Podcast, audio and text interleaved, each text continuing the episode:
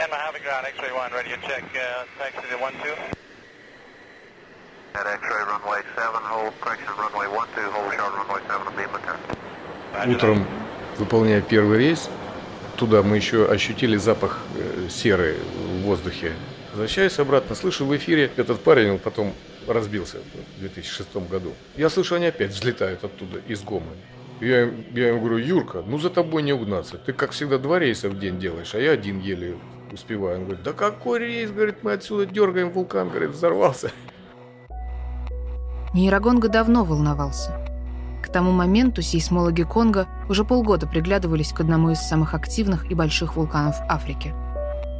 17 января 2002 вулкан Нейрогонга треснул. Из 13-километровой расщелины хлынула раскаленная лава. Через джунгли поток направился к городу Гома, в аэропорту которого летчик Александр Юдицкий как раз посадил свой самолет. Не из жерла пошла лава, а из подножия. И мы как бы не видим, что творится. Но народ бегает, суетится, все куда-то бегут. Вот, я перерулил на свой пятачок, там у нас был свой пятачок вырублен в скалах, там как раз только развернуться самолет и все. Вот. Ну, вышли из самолета, осмотрелись, как бы ничего опасного так и нету, тем более ветер от нас, ни запаха никакого. Вот. Ну, паника чувствуется там какая-то. Самолет не разгружен, а вокруг него человек там 80 народа толпится местно. Вот. А уже все разлетелись. Уже никого нет. Беженцам говорю, хотите улететь? Разгружайте самолет. А уже темно, уже ночь. И лес там, банановый лес, вдоль полосы был. Этот уже лес горит. Я уже запускаюсь, выруливаю на полосу. Третий двигатель не запускается. Вот. С третьей попытки только за- запускаем третий двигатель. Вот. Ну, слава богу. Вот. Разворачиваюсь, уже собираюсь взлетать, а мне этот Володька на 28-м, а их там трое всего, говорит, Саня, у нас аккумуляторы сдохли. Я думаю, если это, сейчас я ему дам, он запускается и, и на этой пташке уходит, а мы, вдруг у нас опять третий двигатель не, не запускается, тем более у нас и машина большая, и людей больше гораздо. Я стою минуту, думаю, ну как бы и, и мужиков тоже не хочется бросать. И все. И я в эфир говорю, Володя, бросайте самолет, бегите в горы, если опасно. Все, я выключаться не буду. Вулкан в считанные часы затопил часть города Гома и окрестные деревушки. Власти Конго срочно эвакуировали 400 тысяч жителей в соседнюю Руанду. Последним рубежом для лавы стала взлетная полоса международного аэропорта. И вот я взлетаю, круг над городом делаю, картина, конечно, страшная, город горит, а лава, она, она ж, она вышла на улицу, знаешь, и по улице вниз туда к озеру, и пошла как рекой. Медленно так обнимает дом, в окна, двери, там, пум-пум, проламывается, все горит. В общем, трехметровым слоем лавы был весь центр и весь берег реки, где были самые шикарные виллы, еще построенные в свое время бельгийцами. А они молодцы, они нашли дизель, запустили его, зарядили аккумуляторы за ночь, а лава 50 метров не дошла до нашей стоянки. Утром они, зарядив аккумуляторы, запустились, и мы в Кисангане потом встретились.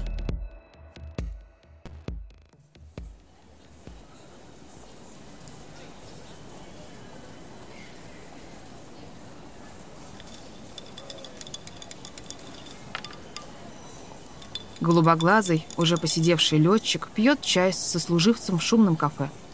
Привыкшие к штурвалу руки бережно держат тонкую фарфоровую кружку. На блюдце нетронутые кубики рафинада. Теперь и не сосчитать, сколько тонн сахара перевез командир воздушного судна Александр Юдицкий из одной африканской страны в другую. Привет, это Даша Данилова и еще одна невыдуманная история о крутых поворотах жизни. Я расскажу об Александре Юдицком, русском летчике, для которого извержение вулкана стало лишь одной из глав остросюжетного романа с Африкой. Главный вираж ждал его впереди. Не перебивай. Александр родился в крошечном поселке Печенга. Это самый север Мурманской области, выше только фьорды и ледяное Баренцево море. Кто бы мог подумать, что когда-нибудь Саша вырастет и проведет 11 лет под обжигающим солнцем Африки. Я помню, жил в этой печенге, вот у нас был стадион, большой там. Вы никогда там не были, нет? Стадион и двухэтажные бревенчатые дома стояли. И садится на стадион вертолет. Это был где-то 57 год, наверное. И вот я с тех пор загорелся. С тех пор Саша не переставал мечтать о небе. Он мастерил самолеты из досок, читал воспоминания летчиков, а в 16 решил прыгнуть с парашютом. Я просто привязался к группе, которая должна была идти в это, э, служить в ВДВ. И пришел в военкомат, сказал, вот хочу, все, они меня, ну все, завтра собирайся. И меня включили в этот список, 21-м, я помню, 21-м был, очко. Вот, их было 20, я был 21. Вот, вот это был мой, мой первый полет. Меня подняли и выбросили. Ну, нормально. Штаны сухие были. Окончив школу, Александр поехал в Балашовское высшее военное авиационное училище летчиков. Для поступления не хватило одного балла, зато упертости было достаточно. Он подождал год, подал документы снова и на этот раз прошел. После учебы Александр попал в морскую авиацию.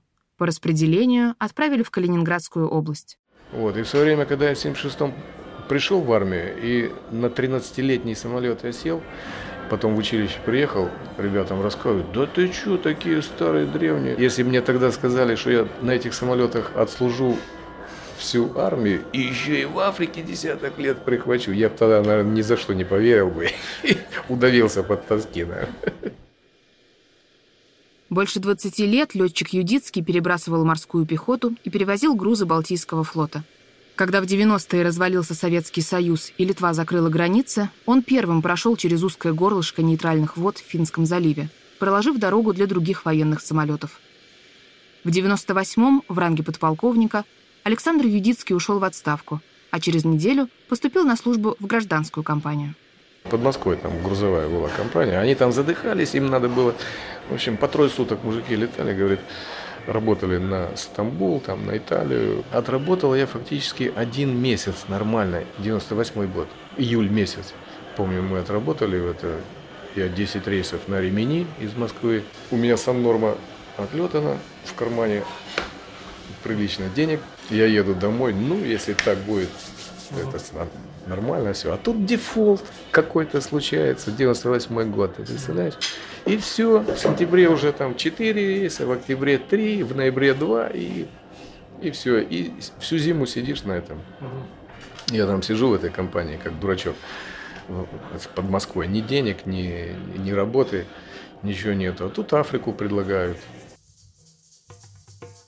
Вскоре Александр улетел работать в Киншасу, столицу Демократической Республики Конго.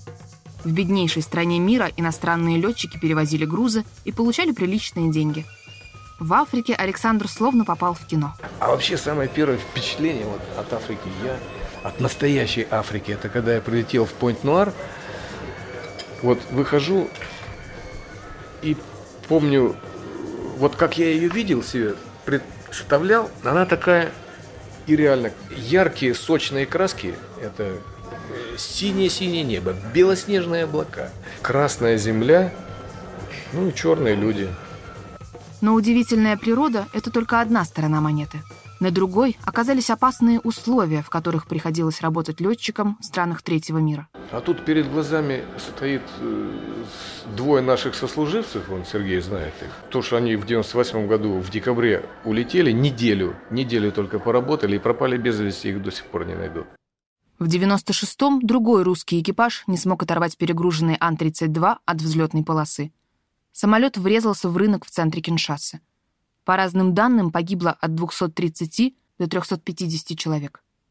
Эта катастрофа стала крупнейшей в мире по количеству жертв на Земле, не считая трагедию 11 сентября. Самолет ведь рассчитан на то, чтобы поднимать и взлетать, отрываться с определенными там, градиентом набора высоты в случае отказа там, двигателя, чтобы он, там, если четырехмоторная машина, чтобы он мог на трех уйти с определенным градиентом. А когда он перегружен, он на четырех едва там метр один метр, а то даже и меньше набора высоты. Ну что это такое? Это ж... А если двигатель чихнет там, или крякнет, это все, Санта-Мария. И все. И, короче, это каждый год там бывало. Вляпывается в грозу, забиваются там створки радиаторов или просто от, от перегрузки там что-нибудь отваливается и, и все. Это каждый год там бывало. Привет всем, кто, как и я, боится летать. Я монтирую этот подкаст на высоте 11 тысяч метров. Мы с семьей летим в отпуск. Хорошо, что я уже не первый раз переслушиваю рассказы Александра о крушениях. Окажись на соседнем кресле такой собеседник, я бы, наверное, посидела к концу полета. Хотя с каждой историей мне становится все спокойнее. Как будто непробиваемость опытного летчика передается и мне. Надеюсь, вам она тоже передалась. Допустим, тормозных колодок нету. Пошли в магазин, купили какие-то автомобильные. Они ходят, правда, в 10 раз меньше. Ну, где-то что-то выточат, там, склепают. Чудес таких было очень много, знаешь. Эпоксидкой винт заклеивали, там он сыпался. Я помню так, что это новая втулка только заменили, один перелет был из, Пойнт, из Пойнт-Нуара в Гуму. Брак, ну что делать, стоять или нет? А самолет уже, уже загруженный. Все, уже завтра надо лететь. Ну, берем этой пудрой, за, заклеили, замазали, там, надели целлофановый пакет. Утром пришли, проверили, потрогали, затвердело, все, лопасть закрутили досками, знаешь, там, четыре человека тут, четыре тут, две доски, и между ними закрутили лопасть, не капает, ну что, перекрестились и пошли. Самолеты увешанные, это не только у нас было, увешанные все иконами, там, Никола Чудотворцем, ну все же знают, что... То есть только так это работает? Да, вот так. Сидишь, а на тебя икона смотрит. Из семи машин, на которых Александр работал в Конго, пять так и не долетели до аэропорта назначения. Пять экипажей так и не вернулись домой. Александр пьет со мной чай в кафе. Чистое везение? Может быть. Но дело еще и в другом. Просто с первых лет в Африке рядом была та, что берегла его. Возвращаюсь с работы, заехали в кафешку, а там стайка девчонок сидели где-то напротив. Я на нее внимания даже не обратил где-то первый раз. Ну, там сели экипажем, сидим там, разливаем. И тут раз пробегает мимо, и такое, знаешь, вот впечатление, как будто бы молния, знаешь, вот молния поразила, вот вижу, вижу человека, и, и сразу раз, а ведь я ходил мимо нее там, ты, ну, так, не обращал внимания. Я понаблюдал, конечно, немножко, а потом подошел, все, слово за слово, и, и пошли, поехали. Александр заговорил со Стеллой по-английски. Русского она, конечно, не знала, а он не понимал по-французски. Ему 47, ей едва за 20. Он белокожий блондин, она жгучая африканка. Как и должно было случиться, противоположности притянуло друг к другу, словно магнитом. Вы можете верить, может нет, но я вот увидев женщину, с, пер... любовь с первого взгляда, как хотите. Я не знал, что такое может быть, что такая может быть вот встреча, что все перевернет, она, она реально, реально все перевернула во мне. Похожих историй в Африке пруд-пруди. Иностранцы приезжают сюда на работу, заводят романы с местными девушками, а потом возвращаются на родину, быстро забывая возлюбленных. Но Александра вдохновил другой пример. Да, первый. Э, там была одна украинка замужем за, за местным. Ну, тот учился на Украине и взял ее, женился на ней, одним словом, взял ее туда. И у них трое деток – я просто был очарован этими детьми. Они где-то в возрасте были от 15 до 17 лет, там трое, ну, может, 14 там. Это потрясающе, вот это смешение кровей. До того были потрясные дети, я просто был очарован. И с тех пор во мне зародилась какая-то такая, ну, еще не конкретная идея, слышишь? Ну, идея какая? Вот посмотрите на меня, я худой, бледный там, вот, и я решил извести эту худую бледную породу. Вот. И увидев женщину, вот Представляете, сразу вот мне, вот я хочу от нее ребенка и все. я влюбился без памяти. По африканским меркам семья Стеллы считалась зажиточной. Когда-то ее отец работал ветеринарным врачом на мясокомбинате. Должность приличная, жили неплохо. Но в 98-м началась Великая Африканская война. Этот конфликт стал самым кровопролитным со времен Второй мировой. Он унес жизни почти пяти с половиной миллионов человек. Семья Стеллы во время войны не пострадала, но место на заводе отец потерял. К моменту знакомства с Александром не работала ни Стелла, ни большинство ее родственников. Через несколько лет Александр построит для Стеллы дом, а потом будет посылать жене деньги, чтобы кормить всю ее семью. 19 человек. Что сказала ваша семья, когда вы решили выйти замуж за Александра? Это был мой выбор. Я хотела поехать в цивилизованную страну. Это был мой выбор. Он был хорошим, никаких проблем. Для меня он был золотым. Действительно хороший мужчина. Вся моя семья полюбила его. В России Александра тоже ждала семья. Жена и двое детей. Я когда ее увидел, у меня, у меня был брак уже. Это двое взрослых детей, давно принял решение разойтись. Вот. Она была об этом оповещена, и уже улетая в Африку, там, в один из разов, я сказал, что все, извини, но я к тебе не вернусь. Они начали встречаться.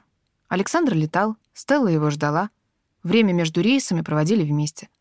Через четыре года Стелла впервые прилетела в Россию. Даже в самые промозглые дни в Конго редко бывает холоднее 20 градусов. В апреле 2005 когда Стелла впервые оказалась в Калининграде, температура здесь опустилась до минус 5 по Цельсию. Россия вообще подготовила девушке теплый прием. Ну что, прилетел человек, ему сказали самое теплое сюда взять. Вот мы ее... А я Володьку Семенова предупредил, я говорю, Володь, ну привези какую-нибудь курточку там, на всякий случай. Вдруг чего-нибудь мало будет. Он привез, и она выходит из самолета в, в босоножках, вся теплая одежда в багаже, а багаж в Дубаях остался.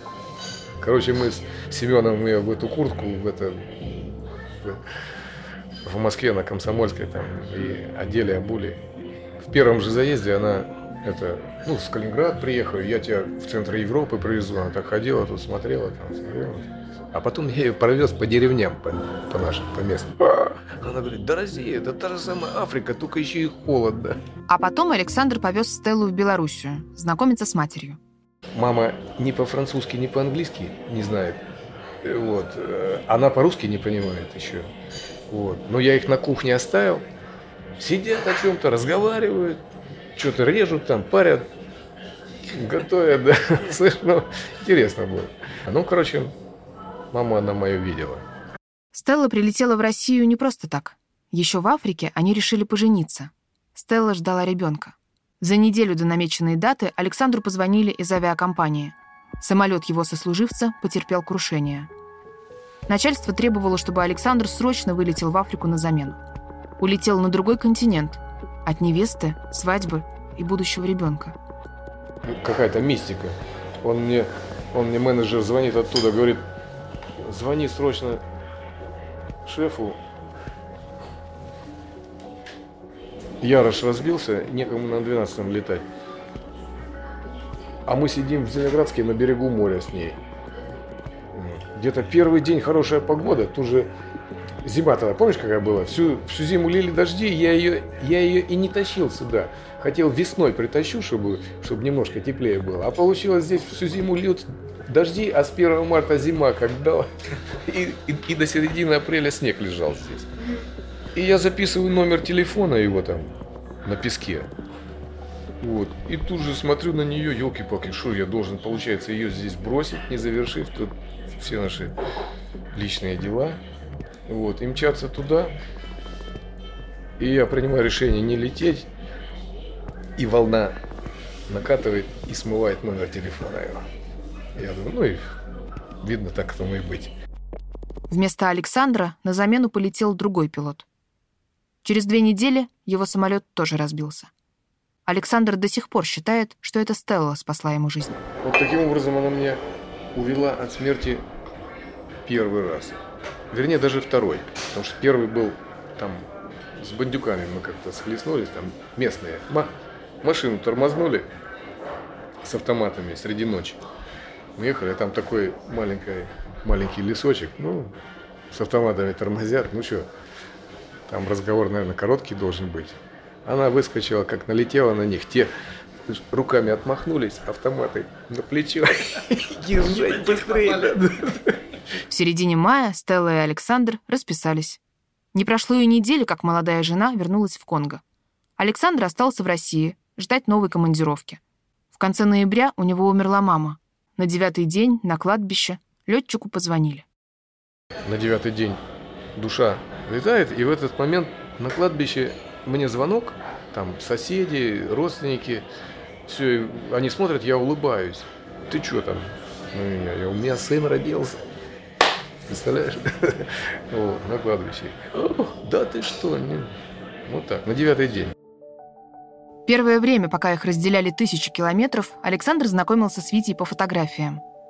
Вообще-то он мечтал о смуглой дочке, но вместо этого получил бледнолицего пацана с фирменными африканскими кудрями. Через четыре месяца счастливому отцу наконец-то пришел вызов на работу, и он на всех парах полетел в Африку.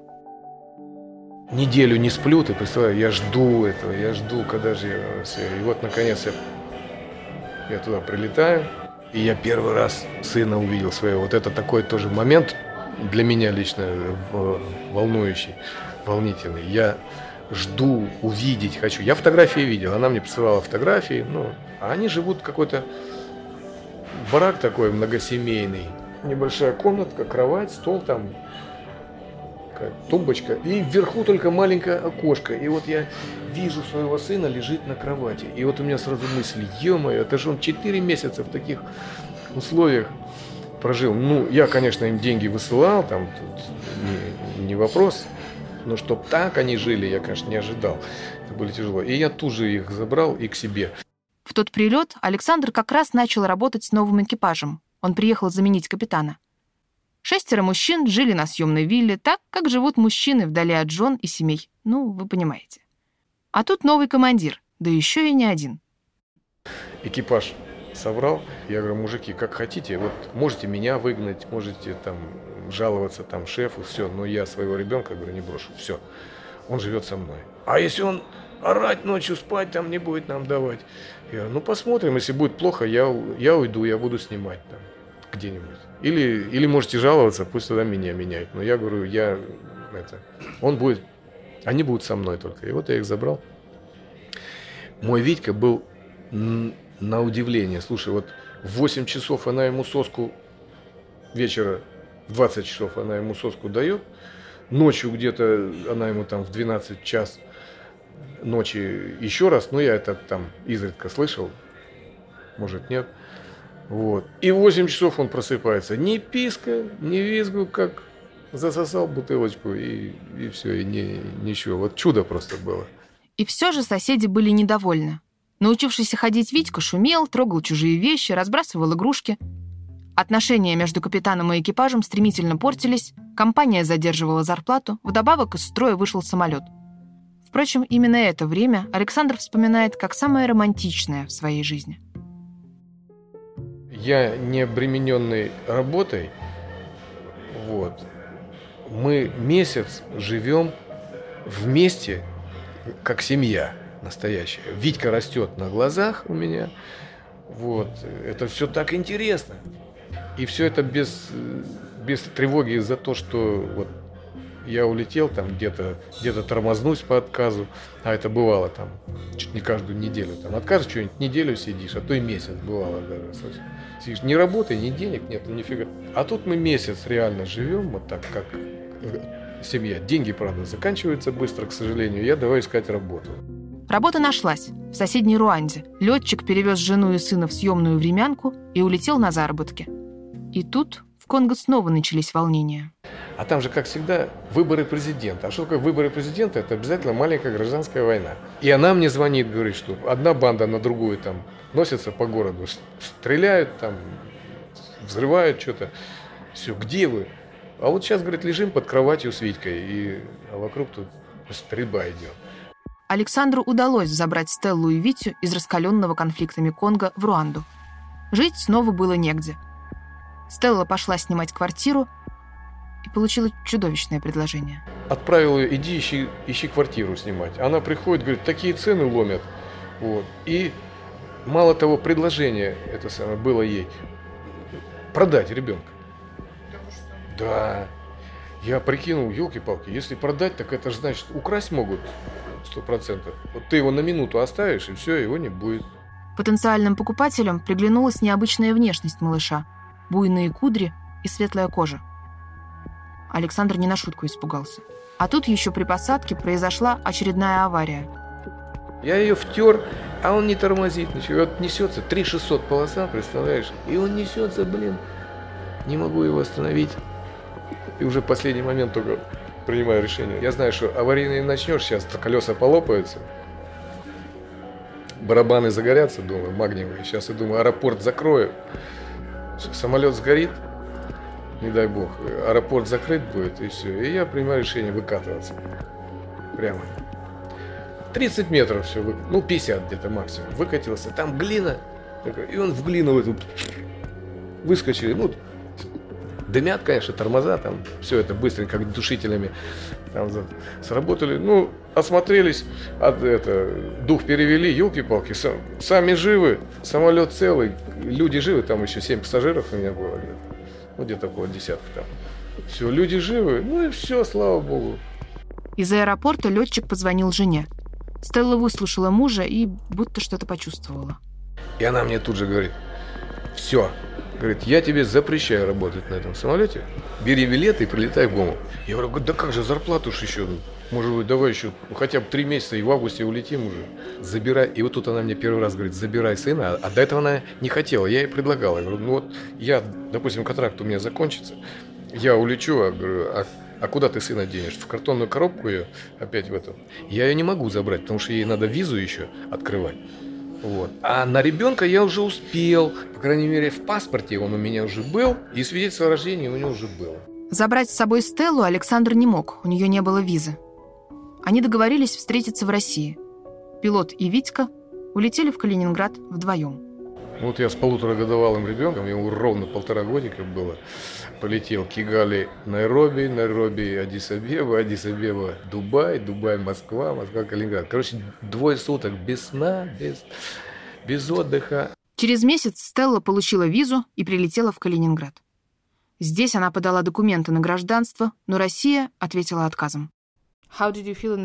Что вы думаете о России? Она, наверное, совсем не похожа на Конго. Россия мне не понравилась. Они отказались дать мне гражданство, поэтому я не люблю Россию. Я действительно не люблю Россию. Они отказали мне. Мне пришлось изменить всю мою жизнь. Я родила ей двух детей, а она отказала мне в гражданстве. Да-да, это Стелла. Мы еще встретимся с ней. Отказ в российском гражданстве стал переломным в ее судьбе. Кто знает, как бы сложилась жизнь Стеллы и Александра, если бы российские власти дали жене русского летчика вид на жительство. Но все произошло так, как произошло. Через три месяца виза подошла к концу, и Стелла была вынуждена улететь. Она хотела забрать Витю домой, в Африку.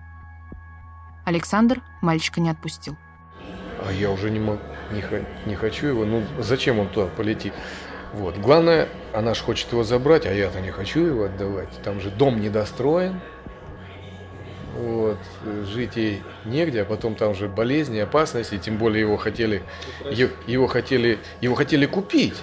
А купить его могут и украсть там, ну, в общем, одним словом, я, я боюсь и, и не хочу. А, а, он, а он уже гражданин России. Все, я ему уже гражданство сделал. Что он там будет делать? Мой младший сын – ровесник того Витьки, который улетел с папой в Россию. Ему тоже полтора. Стоит вообразить, что пусть даже очень любящий отец – увозит моего мальчика в чужую страну, а потом отказывается мне его отдавать, мне становится дурно. Я даже представлять не хочу, что чувствовала все это время Стелла. Единственный весомый аргумент, который может заставить мать отдать своего ребенка, это опасность. Опасность похищения, опасность войны, опасность потери. Стелла вернулась домой одна. С тех пор они продолжали летать друг к другу. В 2008-м Стелла родила Александру дочку. Катя, как и брат, оказалась светлокожей в отца и темноволосой в Стеллу. Она выросла в Африке. Витя так и остался жить в России.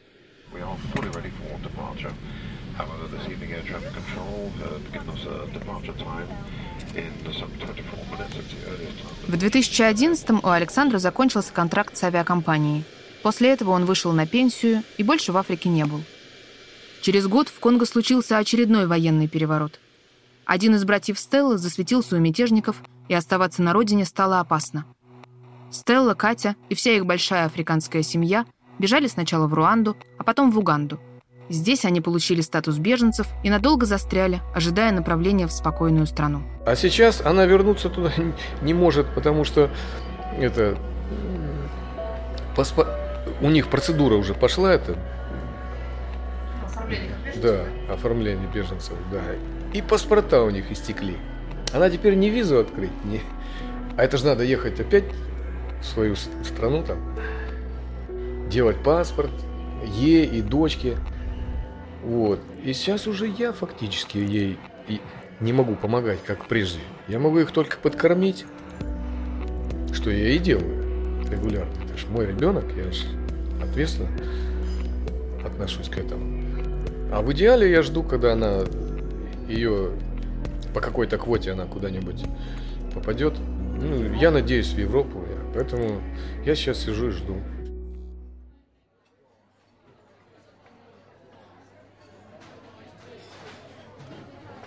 Впервые я встретилась с Александром летом 2015-го. Он долго не соглашался на интервью, не хотел называть свою фамилию, а на некоторые вопросы вообще отказывался отвечать. Такая осторожность была понятна. Именно в это время решалась судьба Стеллы и Кати. Любая неловкая фраза, и их могли выдворить на родину или отказать в миграционных визах. Тогда это интервью так и осталось неопубликованным.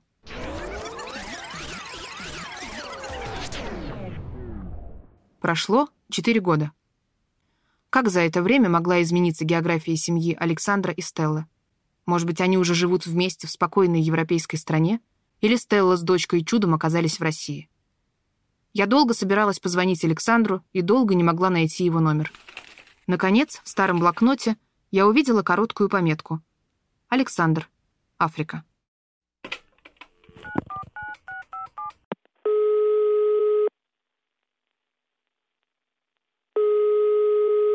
Алло, Александр? Да. Здравствуйте, это Дарья Данилова. А мы с вами встречались в 2015 году. Я брала у вас интервью про вашу историю. А-а-а.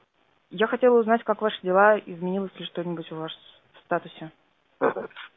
Изменилось, да, но пока, пока нейтрально. Мои жена и дочь в Канаде, слава богу. В Канаде? Как они там да. оказались? Ну так, оказались. Но это по статусу беженцев? Это по статусу, да, примерно. Ага. А вы виделись с тех пор? Нет.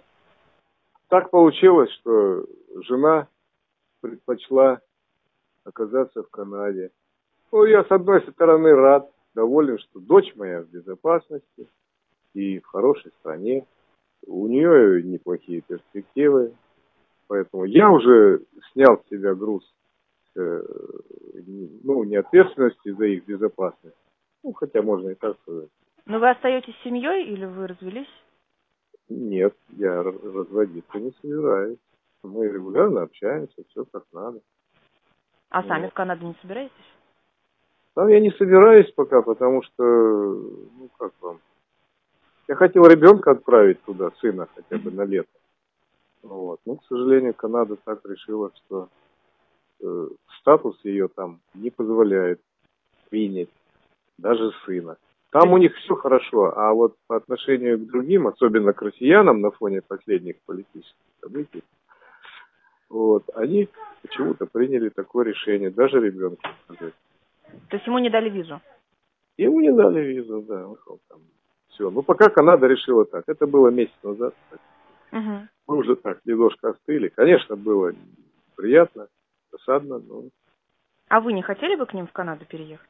Да я, да я хоть завтра готов. Скажите мне, на тебе визу, все. Я, я, конечно, хочу, что мне дочь, дочь увидеть свою... Нет, а если бы на постоянку? На постоянку это нереально. Если считать законы их, это настолько, настолько консервативная страна, что на постоянку они даже, даже самых ближайших родственников не, не обеспечивает. Ты, прежде чем пригласить даже самого ближайшего родственника, должен иметь материальный достаток соответствующий. Там, и, и должны э, власти не, не увидеть в тебе потенциального иммигранта. То есть у тебя тут должен быть бизнес, там, семья, дети. Один же этого не поедет, мне туда надо с сыном, а больше ничего не держит. В конце нашего разговора я без особых надежд на успех попросила Александра дать мне номер Стеллы. Неожиданно он согласился. Четыре года назад представить такое было невозможно, учитывая, с какой осторожностью мой собеседник рассказывал о жене. Сейчас, когда Стелла с Катей обосновались в мирной Канаде, Александр и сам успокоился. Он пообещал договориться с женой и написать мне. Уже на следующий день я получила телефонный номер Стеллы и ее аккаунт в Фейсбуке.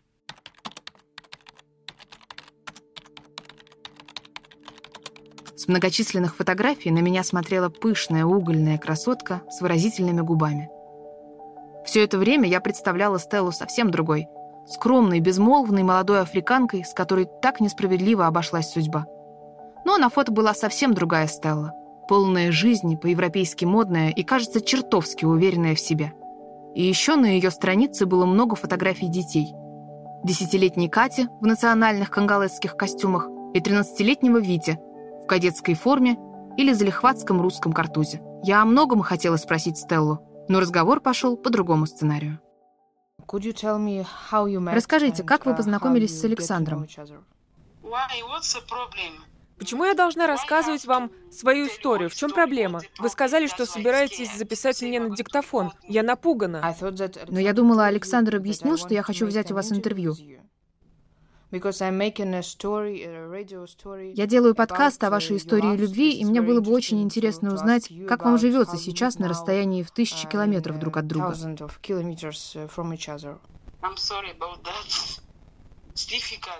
Извините, мне сложно объяснить это вам. Это долгая, очень долгая история. Но что именно вас пугает? Я испугалась, потому что вы сказали, что хотите записать меня, поставить это на радио. Я не понимаю, зачем. Я в другой стране. Я боюсь. Вы сами слышите, разговор не клеился. Стелла была совершенно не настроена на душевную беседу о любви, повторяя, что это слишком долгая история, и не понимая, зачем мне все это нужно. Пока Стелла не положила трубку, я решила перейти к самому главному. Uh, как вам живется на расстоянии? Каково это uh, — жить вдали от семьи?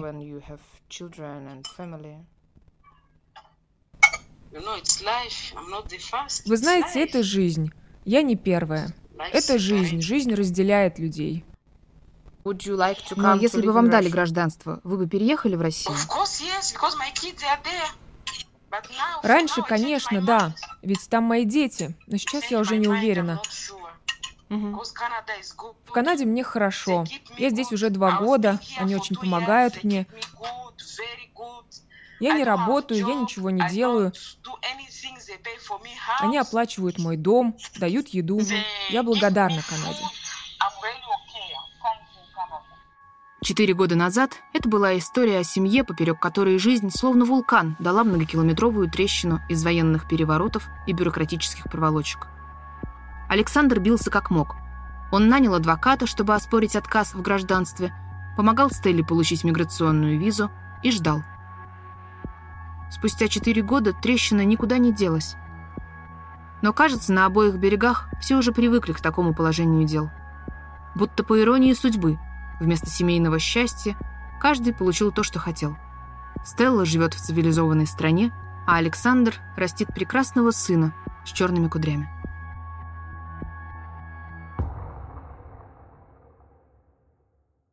Это был подкаст «Не перебивай». Меня зовут Даша Данилова. Если вам понравился выпуск, пожалуйста, поставьте лайк или поделитесь им. Если у вас есть удивительная история, напишите нам на почту не точка, перебивай точка, подкаст собака gmail.com. Не перебивай.